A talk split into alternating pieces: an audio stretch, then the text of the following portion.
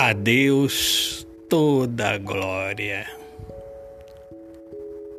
Aqui sou eu, não falando de mim, não desejando me exaltar, mas me livrar do mundo do orgulho, do céu fechado que nos fere tentando nos fechar no orgulho, no egoísmo. Aqui sou eu, não estou sozinho, não estou na vida infeliz da solidão. Me livrei do egoísmo e abracei a felicidade.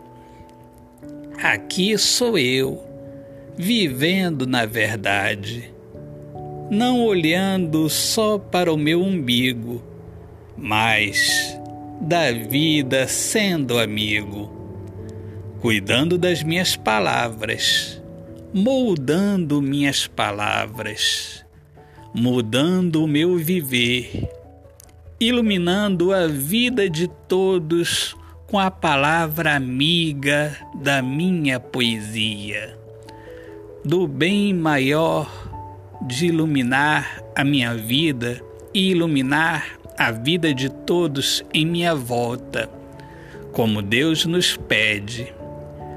Deus, bem maior que há em mim, aqui sou eu, não falando de mim, mas falando de Deus que habita em mim.